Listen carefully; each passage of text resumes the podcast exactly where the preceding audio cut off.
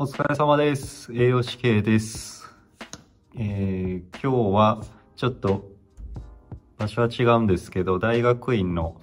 えー教室で講義を受けまして、えー今終わりましたんで動画撮ってます。で、今日は、えーフィジカルアセスメントを、まあ自分楽しみにしてた講義が初ありました。後半は人間栄養学だったんですけど、人間栄養学はまた後日に復習していきたいと思います。で、お腹も空いたので今日は午前中仕事して午後急いで大学院に来て講義ずっと聞いてるんで、ほぼ水分以外は取らず来てるので、ご飯食べて帰ろうと思います。ということで、えっとですね、フィジカルアセスメント概論ということで、えー、まあ、まずは、こういうとこですね。こう見えるかな。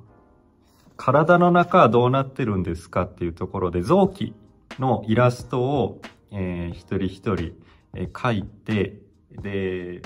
ちゃんとこの内臓の位置関係が分かってるかっていう、まあ、ちょっと軽く確認から入りました。で、まあ、大体書けたっちゃ書けたんですけど、こんな感じで。書けたんですけど、やっぱこう、細かい上下の位置であったり、前後のところが、少しやっぱり、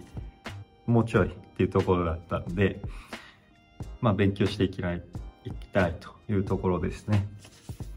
で、皆さんもあの、フィジカルアセスメントを勉強するっていう時に、まずこの、まあ、臓器イラストですね。臓器イラスト、こういう風に書いていただければ、えーもっと体の中の臓器の位置関係わかりますんで、おすすめします。で、次に、えーっとですね、まあ、そのフィジカルアセスメントを、えーまあ、利用して、まあ、どういうふうに、えー推論立てて判断していくかっていうのを、えーまあ、考えようねっていうところで、その、まあ、推論方法、判断方法っていうのもありました。まあ、一つは、あの、えーもうなんだろうな。アナムネ式でというか、徹底的にえ検討していく方法であったりとか、えーまあ仮説を立てて、それに合わせて、えー検討していくのとか、パターン。まあ最近ではコロナ、